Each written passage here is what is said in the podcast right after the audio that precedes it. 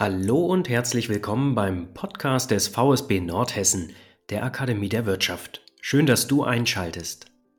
Mit diesem Podcast bist du immer up-to-date und informierst dich über wirtschaftsrelevante Themen rund um das Thema erfolgreiche Unternehmen.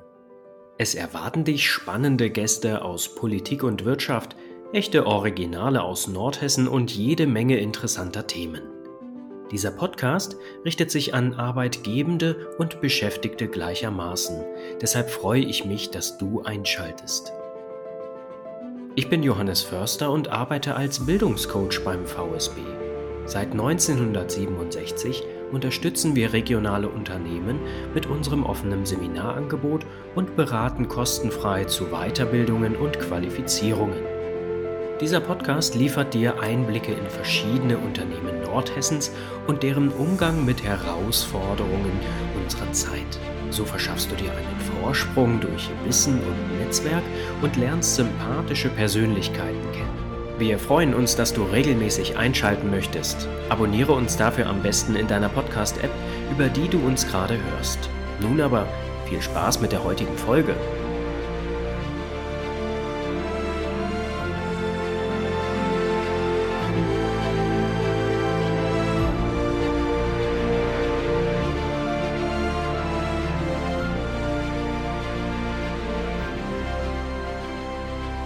Herzlich willkommen zu einer weiteren Ausgabe des VSB Podcasts.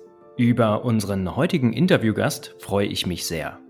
Lisa Wittmann, die ich persönlich schon sehr lange über die sozialen Medien verfolge, ist Expertin für Menschen, die etwas mehr Arbeit als Freizeit brauchen, um glücklich zu sein. Sie coacht ambitionierte und erfolgsorientierte Macher und Macherinnen, die mit Achtsamkeit und langfristiger Gesundheit erfolgreich sein möchten. Ihr Motto lautet daher vom Workaholic zum Work-No-Holic. Lisa ist zertifizierter Coach für Burnout-Prävention, Stressmanagement und Bewältigung sowie zertifizierte Entspannungstrainerin aus der Nähe von Stuttgart. Seit 2022 zählt sie außerdem zu den Top Voices im Bereich Achtsamkeit auf LinkedIn und hat aufgrund ihrer Beitragsqualität und dem Mehrwert dahinter diese Auszeichnung redlich verdient. Ursprünglich kommt sie aus der IT-Branche eines Großunternehmens und hat durch innere Antreiber und Ansprüche Gesundheit neu betrachten gelernt. Liebe Lisa, es ist ganz wunderbar, dass du heute hier mit im Podcast bist. Vielen Dank für die tolle Anmoderation. Ich freue mich auch hier zu sein und begrüße natürlich alle Zuhörer und Zuhörerinnen auch ganz herzlich von meiner Seite. Ja, und damit leiten wir direkt ein, denn du bist ja eine direkte Kollegin aus dem Bereich Stressmanagement und auch aus dem Bereich Entspannung. Du beschäftigst dich extrem viel mit genau solchen Themen, die auch viele Unternehmer, Unternehmerinnen umtreiben. So etwas wie Selbstfürsorge, Gesundheits- oder Burnout-Prävention. Denn die aktuellen Gesundheitsberichte der Krankenkassen sprechen ja dahingehend eine deutliche Sprache. Psychische Erkrankungen nehmen zu und das ganz dramatisch. Hast du eine Idee, weshalb es zu dieser Entwicklung kommt? Ja, da sprichst du ein ganz äh, aktuelles Thema an, würde ich sagen, das, glaube ich, auch noch lange aktuell sein wird. Mm, ich glaube, das hat vor allem damit zu tun, dass unsere Welt eine immer schnelllebigere wird. Wir ähm, sind stark in diese Always-On-Mentalität, würde ich es mal nennen, geraten. Gerade auch ne, mit sozialen Medien. Wir sind digital unterwegs. Jeder hat ein Smartphone. Ähm, jeder ist ständig erreichbar. Und genau das ist es, glaube ich, was Stress fördert und ähm, ja, was auch so ein bisschen dazu führt, dass wir schwieriger abschalten können, weil wir irgendwie den Druck verspüren, ja immer erreichbar sein zu müssen, nichts verpassen zu dürfen. Und äh, das ist, finde ich, ein Grund äh, dafür. Aber ich glaube auch, dass unsere Welt, gerade in der Arbeitswelt, immer automatisierter wird. Das heißt, äh, die Arbeit wird sozusagen schneller, die Anforderungen werden höher, es wird viel mit Robotern gearbeitet und die menschliche Arbeitskraft muss dem irgendwie standhalten. Und das löst letztendlich auch Druck aus ähm, beim Mitarbeiter, bei den Menschen, dem irgendwie noch gerecht zu werden. Und auf der anderen Seite haben wir aber auch viele unbesetzte Stellen, was dafür sorgt, dass die Arbeitslast ähm, unter denjenigen, die gerade ähm, noch die Stellen besetzen, viel, viel höher ist. Und da muss man eben gucken, dass da das irgendwie ausgeglichen wird. Ähm, ja, das heißt, die wesentlichsten Punkte sind für dich im Prinzip die Schnelllebigkeit, in die sich unsere Gesellschaft hineinentwickelt hat und es auch noch weiter tut, die ständige Erreichbarkeit und natürlich die Situation auch am Arbeitsmarkt. Das heißt, dass die Arbeit weiterhin da ist, sich vielleicht teilweise, je nach Berufsgruppe, sogar vermehrt, doch die Mitarbeiter, Mitarbeiterinnen oder aber auch die Fachkräfte fehlen einfach, sodass die vorhandene Arbeit auf wenigen Schultern lastet. Und in anderen Bereichen, da geht es um Wettbewerb. Wettbewerb gegen die Maschine, gegen IT, gegen Robotik im weitesten Sinne. Es sind also viele Anforderungen, die an uns gestellt werden, die unser Leben so komplex und so schwierig und dementsprechend auch stressig gestalten. Habe ich dich da richtig verstanden? Das hast du, korrekt. Irgendwie habe ich den Eindruck, dass du nicht nur aus dem Lehrbuch heraus arbeitest, sondern natürlich auch aufgrund deiner Vorgeschichte viel Erfahrung mitbringst, gerade im Bereich der High Potentials oder der Hochleister. Magst du uns kurz mitnehmen auf deine ganz persönliche Reise? Sehr gerne. Da hast du äh, vollkommen recht, dass ich gerne äh, theoretisches Wissen mit praktischer Erfahrung kombiniere in meiner Arbeit. Denn meine Reise eines High Performers, würde ich mal sagen, hat tatsächlich in der Jugend schon begonnen oder in der Kindheit. Ich habe Leistungssport betrieben, äh, 14 Jahre lang und äh, habe da sozusagen immer den sportlichen Druck, körperlich, aber eben auch mental ähm, mitbekommen, musste diesem standhalten. Und in meinem beruflichen Umfeld ging es dann eigentlich ähm, los, dadurch, dass ich dieses, ja, ich sag mal, Workaholic-Sein vorgelebt bekommen habe durch einen Elternteil von mir, ähm, selber Unternehmer gewesen, eine eigene Firma geführt. Und ich war sozusagen immer im direkten Kontakt und habe mir sozusagen angeeignet, dass nur viel Leistung viel bringt und zu viel Erfolg führt. Und das habe ich dann in meinen Jobs genauso umgesetzt, weil ich es nicht besser wusste, sage ich mal. Und das ging auch eine, ja, ganz lange Zeit gut, bis ich dann letztes Jahr ähm, eine ähm, ja, neue Stelle angefangen habe mit mehr Verantwortung.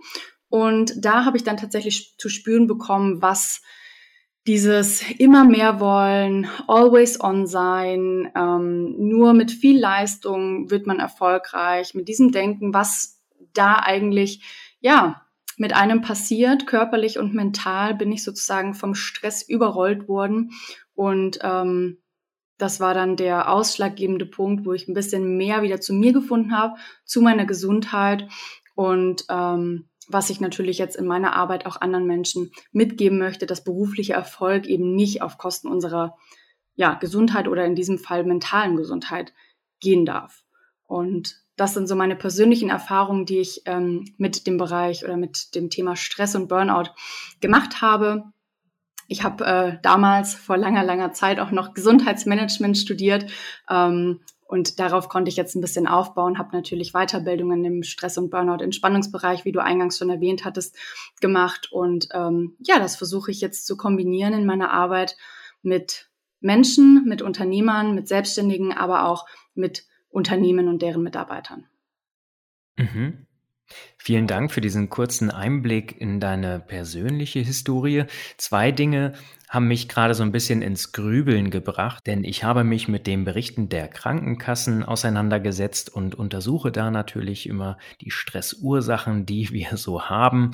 Und aktuell gibt es eine Forsa-Umfrage, dort wurden 1000 über 18-jährige Personen befragt zum Thema Stress und zu dem Thema Stressoren. Und auf Platz 1 war es genauso, wie du dargestellt hast, dass es zu viel Arbeit in Form von Terminen, aber auch Arbeitslast und Beanspruchung Beanspruchung gibt.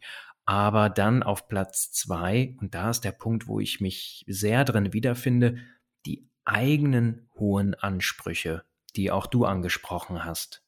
Sag mal, Kannst du da vielleicht unseren Zuhörenden noch ein, zwei Stichworte zu geben? Was hat es denn mit diesen Ansprüchen auf sich?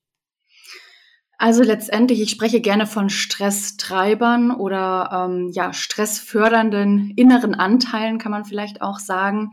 Das sind Anteile in uns, äh, sprich Gedankenmuster, Glaubenssätze, die sich über die Jahre entwickelt haben. Die kommen durch Erfahrungen, ähm, durch die Kindheit, durch Prägungen, durch Erziehung, ähm, durch ganz viele verschiedene Dinge, die wir in unserem Leben erleben sozusagen. Und ähm, daraus bilden sich eben bestimmte, ja, ich sage immer Gedankenautobahnen, kann man es, glaube ich, gut nennen. Einfach Gedankenmuster, die immer wieder ähm, abgespielt werden, abgespult werden, wenn es zu bestimmten Situationen kommt, ähm, in denen Stress, eine Stressreaktion des Körpers ausgelöst wird. Und diese Gedankenmuster verstärken sozusagen nochmal den Stress. Und ähm, ich kann jetzt vielleicht mal von mir sprechen. Bei mir sind es solche wie zum Beispiel der Perfektionismus ein äh, Antreiber. Also den hatte ich sehr, sehr stark ähm, ausgeprägt. War wahrscheinlich auch schon ein ungesunder Perfektionismus. Aber es gibt natürlich auch andere Antreiber, wie zum Beispiel so ein ähm, ja, Everybody's Darling oder äh, People Pleaser, wie man ja in der modernen Welt so schön sagt, also es jedem recht machen wollen. Da gibt es ganz verschiedene ähm, ja, antreibende Anteile in uns Menschen, die eben dafür sorgen, dass Stress ähm, entweder ausgelöst wird oder eben verstärkt wird. Und da gilt es eben, damit zu arbeiten. Das, das sind wir vielleicht schon in einem tieferen Thema, in dem Mindset-Thema, was es unbedingt auch braucht, um wirklich gesund und nachhaltig mit Stress umgehen zu können. Ähm, genau, da ist es wichtig, dass wir eben ja nicht das einfach so hinnehmen, sondern da auch mal hingucken, woher kommt das überhaupt? Wie hat sich, wie haben sich diese Antreiber in uns so breit gemacht und was können wir tun, um die vielleicht ein bisschen leiser werden zu lassen? Mhm. Die inneren Anteile, die springen mich natürlich an. Ich kenne von mir und äh, meiner eigenen Burnout-Historie den inneren Preußen sehr gut, also einen sehr strebsamen und fleißigen Anteil in mir, der mich immer wieder zu Höchstleistungen antreibt und mich aber dementsprechend auch mal krank zur Arbeit kommen lässt, etc. Ja, so gut wie dieser Anteil auf der einen Seite ist, so schädlich ist er eben auch auf der anderen. Auch hier spricht man wohl von die Dosis macht das Gift.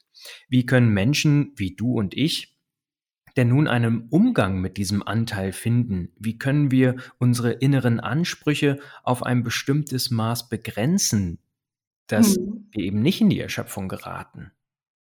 Spannendes Thema, das du ansprichst, den inneren Preußen. Also der Name, der ist auch äh, sehr, sehr gut treffend. Ich glaube, den gibt's in mir auch. Ich nenne den nur gerne anders.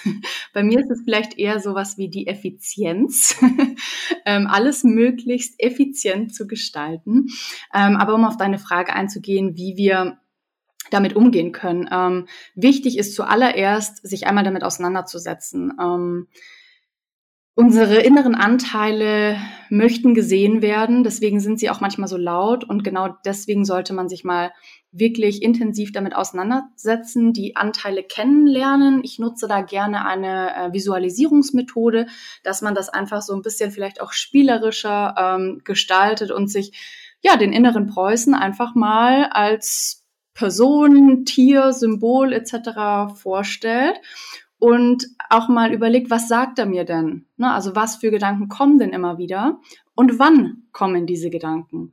Und um damit gut umgehen zu können, ist es dann wichtig, diesen inneren Preußen, wenn es jetzt bei dir das Thema wäre, ähm, wahrzunehmen, aktiv wahrzunehmen in den bestimmten Situationen. Und da äh, hilft natürlich wie ganz klassisch überall, eine Wahrnehmungsachtsamkeitsschulung. Einfach mal auf die Gedanken zu achten, wenn man weiß, der innere Preuße ähm, sagt immer, du musst strebsam sein und wer ähm, ja nicht fleißig ist, aus dem wird nichts. Dann einfach mal auf die Gedanken achten, wann kommen die und wenn sie kommen, dann äh, kann man da dagegen arbeiten, indem man ihm einen ja vielleicht geg heilsamen Gegenspieler oder einen Gegenpart gibt. Ähm, das könnte jetzt zum Beispiel, ähm, ja, vielleicht äh, die nette Nachbarin von nebenan mit dem Blumenstrauß in der Hand sein, die dann gerne einen Gedanken los wird wie, und sagt, Bub, alles, was du machst, ist richtig. Ich schenke dir heute Blumen. also ne, jetzt, um das einfach mal ähm, zu überspitzen. Aber darum geht es eigentlich, diesen äh, Anteilen, die stressfördernd sind, etwas gegenzustellen, Alternativgedanken anzubieten ähm, und die dann auch in der Situation, in der diese stressauslösenden, stressfördernden Gedanken laut werden, dass man in dieser Situation oder zumindest kurz danach ähm, die Alternativgedanken ähm, ja laut werden lässt und in sich ausbreiten lässt. Ich glaube, das ist ich hoffe, man hat das jetzt verstanden, was ich damit meine, aber es ist wichtig, sich damit auseinanderzusetzen. Also wer ist das in mir? Was treibt meinen Stress wirklich in mir an? Vielleicht auch noch, woher kommt das? Also wenn das wirklich was tiefer liegendes ist, hilft es manchmal, das auch zu lösen, äh, indem man mal guckt, woher kommt das eigentlich? Und ja, dann wirklich versucht, seinen inneren Anteil kennenzulernen oder seinen inneren Anteil, es ist meistens nicht nur einer, ähm, kennenzulernen und damit aktiv zu arbeiten weil ich glaube, ich kann auch eins vorweggreifen, stumm werden lassen können wir nicht und äh, töten können wir sie auch nicht. Also sie werden immer ein Teil von uns bleiben, aber wenn wir eben ja mit ihnen arbeiten lernen, dann werden sie immer leiser und äh, ja treiben uns nicht mehr so durch den Tag. Ein schönes Bild, was ich auf jeden Fall mitnehme, die nette Nachbarin von nebenan mit den Blumen, die mich dann ein bisschen ausbremst und sagt, hey Mensch, Johannes, alles ist gut, alles ist erledigt, nun ist Pause dran. Genau. Lisa, aktuelle Studien des Bundesministeriums für Arbeit, Soziales und Konsumentenschutz offenbaren erschreckende Zahlen. 44 Prozent der Befragten sind tatsächlich Burnout gefährdet oder leiden bereits darunter. Statistisch gesehen wäre das fast jede zweite beschäftigte Person. Die Behandlungskosten für nur fünf 100.000 Burnout-Betroffene werden auf 3,9 bis knapp 10 Milliarden Euro geschätzt. Kein Wunder also, dass Burnout-Prävention ein extrem wichtiger Baustein der betrieblichen Gesundheitsförderung ist, oder? Ja. Sag, welche Faktoren sind aus deiner Sicht entscheidende Risiko- und Schutzfaktoren? Was können Beschäftigte denn für sich tun? Ja, die Zahlen sind wirklich erschreckend, die du hier genannt hast. Und ähm, da ist es auch wichtig, dass man was tut. Und um jetzt deine letzte Frage schon mal kurz vorwegzunehmen, was kann man denn tun, ist, glaube ich, äh, als allererstes erstmal überhaupt was tun, weil das fehlt, glaube ich, äh, ja, flächendeckend noch relativ stark, dass da überhaupt was in die Richtung gemacht wird. Mm, aber um auf deine erste Frage zurückzukommen, welche Faktoren sind Risikofaktoren? Da muss man vielleicht mal kurz ein bisschen ausholen und sich klar machen, wie entsteht eigentlich ein Burnout? Weil ein Burnout entsteht nicht von heute auf morgen, sondern es ist ein Prozess, der auch ähm, auf zwei entscheidenden Dingen beruht beziehungsweise basiert. Und es sind einmal individuelle Faktoren, das heißt Persönlichkeitsfaktoren. Das können jetzt zum Beispiel solche Anteile in uns sein. Ähm, um jetzt zum Beispiel mal was zu nennen, wäre auch ein starkes Bedürfnis nach Anerkennung oder wenn jemand ähm, die Arbeit als Ersatz für soziales Leben ähm, sieht. Also da gibt es ganz, ganz viele verschiedene individuelle Faktoren, die Burnout förderlich sind. Das ist der, der, der eine Baustein, der zum Burnout führt, aber nur in Kombination mit dem zweiten Baustein. Und zwar sind das die arbeitsbedingten Burnout förderlichen Faktoren. Und sobald hier die Kombination, sobald wir hier diese Kombination haben aus individuellen Burnout förderlichen Faktoren und arbeitsbedingten Burnout förderlichen Faktoren, dann haben wir tatsächlich ein sehr, sehr hohes Risiko, dass es zu einer ähm, ja, Überforderung, zu einer Arbeitsüberforderung kommt, die andauert. Und wenn wir eben aus dieser Überforderung keine Erholung finden, nicht rauskommen, dann ist es sehr, sehr wahrscheinlich, dass wir in einem Burnout landen. Und ähm, auch diese arbeitsbedingten Faktoren, da hilft es natürlich, sich die mal anzuschauen. Also das wäre jetzt wenn du, wenn ich auf deine Frage nochmal eingehe, was könnte man da machen? Natürlich jeder persönlich einmal auf seine eigenen Faktoren gucken, da mal äh, in die Tiefe gehen, was habe ich denn vielleicht für äh, Burnout förderliche Faktoren? Was kann ich da aber auch vielleicht machen? Wie kann ich damit besser arbeiten? Und gleichzeitig aber auch mal in die arbeitsbedingten Faktoren zu gucken, was ist es vielleicht in unserem Unternehmen? Also sind vielleicht die Rollen total unklar gestaltet? Ähm, bekommen wir vielleicht widersprüchliche Anweisungen von Vorgesetzten oder haben wir einfach einen schlechten Team Spirit und ähm, ja, arbeiten gar nicht so richtig zusammen, sondern mehr gegeneinander. Also da kann man sich ruhig mal auch es gibt auch im Internet verschiedene Listen zu diesen ähm, Burnout-förderlichen Faktoren. Da einfach mal ein bisschen angucken, was ähm, vielleicht zutreffend ist. Und dann ist es, glaube ich, ganz, ganz wichtig, in Bezug jetzt auf die Schutzfaktoren zu gehen. Wenn wir das, im, also wir sind ja hier in der Gesundheitsförderung, in der betrieblichen Gesundheitsförderung, das heißt, wir sprechen ja von Unternehmen und da ist es ganz, ganz wichtig, meines Erachtens nach, dass die Individualität mehr geschätzt wird und auch wertgeschätzt wird. Und ähm, davon sind wir, glaube ich, auch so ein bisschen abgekommen, ähm, dass wir ja, oder eher, wir sind, glaube ich, eher dazu hingekommen, dass wir vieles über einen Kamm scheren. Aber ich glaub, glaube, wenn wir wirklich aktiv dafür was tun möchten, ähm, dass nicht mehr so viele Leute im Burnout landen, dann bedarf es dem Raum des Individuums. Und das darf das Unternehmen, das darf der Vorgesetzte, das darf das Team bereitstellen. Und äh, um jetzt noch so zwei Schlagwörter zu nennen, ist, glaube ich, hier Transparenz ganz wichtig und auch Kommunikation. Das heißt, offen zu kommunizieren, mir geht es nicht gut, ich bin überfordert, ich bin müde, ich brauche eine Pause. Das darf kein Tabu mehr sein, sondern es sollte wertgeschätzt werden, wenn offen kommuniziert wird im Unternehmen. Okay. Viele Punkte hast du jetzt angesprochen und ich habe nebenbei so ein bisschen nach Beispielen gesucht, nach persönlichen Faktoren für einen Burnout. Das wäre hier zum Beispiel ein mangelndes soziales Umfeld. Mhm. Arbeitsbedingte Faktoren könnten hier lange Anfahrtswege zur Arbeit sein oder schlechte Arbeitsbedingungen etc. Und wenn die zwei Faktoren aufeinandertreffen, die oder die jetzt als Stellvertreter dienen oder andere, erst dann kann es im Prinzip zu der Erschöpfung kommen. Genau.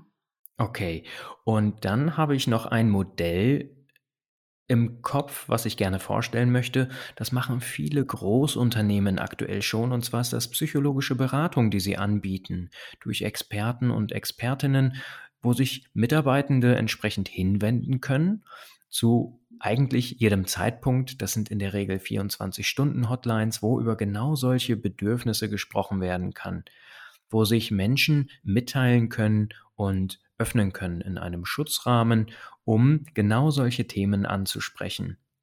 Und eine Sache macht mir das ganz deutlich, nämlich, dass sowohl die Beschäftigten als auch die Unternehmen gefragt sind, sich mit diesem Thema auseinanderzusetzen und nach Lösungen zu suchen. Ganz proaktiv. Ja, also das, was du ansprichst, ähm, sehe ich genauso wie du. Allerdings bin ich der Meinung, dass Burnout-Prävention eben nicht nur bedeutet, ähm, dem Mitarbeiter Angebote zur Verfügung zu stellen, sondern Burnout-Prävention, wenn man es wirklich aktiv betreiben möchte, dann sollte das Teil der Unternehmenskultur beziehungsweise auch der Unternehmensstrategie sein. Und ich glaube, da haben wir noch eine ganz große Stellschraube zu drehen, um ähm, ja den Mitarbeitern, aber auch den gesamten Unternehmen Gutes zu tun. Ganz wichtiger Punkt nochmal an der Stelle. Nun bin ich ja selber ganz stark mit dem Thema Burnout bzw. Entspannung verwurzelt und kenne die Herausforderung, denen sich aktuell sehr viele Menschen gegenübersehen. Ein Punkt ist dabei das Einhalten von Pausen und vor allem auch das richtige Abschalten nach der Arbeit. Es wäre toll, wenn du hier drei anwendbare Tipps hättest, die die Zuhörenden direkt in ihren Alltag integrieren können. Hast du da was bereit? Na klar. also ich glaube, man muss aber trotzdem unterscheiden zwischen ne, Pause einhalten und richtig abschalten. Da gibt es schon einen Unterschied. Aber ich habe äh, drei Tipps mitgebracht, die, glaube ich, für beide Szenarien anwendbar sind. Und Tipp Nummer eins wäre, Routinen zu entwickeln. Der äh, Körper und auch unser Geist liebt Routinen, weil er da nicht viel nachdenken muss. Und das ist ja, by the way, auch stressreduzierend und das hilft tatsächlich, Pausen einzuhalten und auch richtig abschalten zu können, wenn man sich ja vielleicht eine Pausenroutine schafft, ähm, die Pause mit einem bestimmten mit einer kleinen Zeremonie sozusagen einleitet. Und auch äh, wenn man nach der Arbeit abschalten möchte, hilft es, so eine kleine Routine zu entwickeln, damit der Körper schon weiß, ah, okay, jetzt ist die Arbeit vorbei, jetzt darf ich abschalten. Also das wäre so Tipp Nummer eins, eine kleine Routine zu entwickeln. Tipp Nummer zwei wäre, sich zu verabreden, weil uns fällt es erfahrungsgemäß schwer, Verabredungen abzusagen, zumindest kurzfristig abzusagen. Und wenn wir uns einfach in der Pause mit einem Kollegen oder einem Familienmitglied verabreden oder auch nach Feierabend, dann gelingt es uns meistens, dass wir da auch zu dieser Verabredung hingehen und Kommunikation mit ähm, Menschen, die wir mögen, ja, sorgt auch nachweislich dafür, dass wir ja unsere Gedanken so ein bisschen von der Arbeit mal loslassen können und uns dem ja, Moment widmen können. Tipp Nummer drei wäre, so einen kleinen Checkout zu machen. Das heißt, bevor man, also das könnte man auch wieder als Routine etablieren, aber bevor man in die Pause geht, nochmal kurz aufschreiben, ne, was habe ich gerade gemacht, was steht vielleicht heute noch an, dass man ja so einen klaren Cut hat und nicht mit dem angefangenen Thema dann in der Pause vor dem Mittagessen sitzt und äh, eigentlich über das Projekt nachgrübelt, was man jetzt nicht fertig geschafft hat, sondern da so einen kleinen Checkout, vielleicht gerne schriftlich zu machen, um so ein bisschen, ja, einen klaren Schnitt zu bekommen. Und das gleiche gerne auch äh, nach Feierabend, hier einen kleinen Feierabend-Checkout, nochmal kurz Reflexion, wie war der Tag heute, was habe ich geschafft, ähm, was sind vielleicht noch Punkte, die ich morgen nochmal angucken darf, damit man einfach weiß, es ist festgehalten und ich darf mich jetzt davon lösen und wie im Hotel gebe jetzt meine Schlüssel ab und verabschiede mich in den Feierabend. Abschalten ist gut und wichtig, doch manchmal passt es einfach nicht mehr. Wenn du dabei unterstützt werden möchtest, eine neue Perspektive für dich zu finden, dann kontaktiere uns Bildungscoaches. Wir beraten dich kostenfrei und unterstützen dich bei deiner Perspektiventwicklung. Unsere Kontaktdaten, Telefonnummer und E-Mail findest du in den Shownotes. Nun aber erst einmal weiter mit Lisa.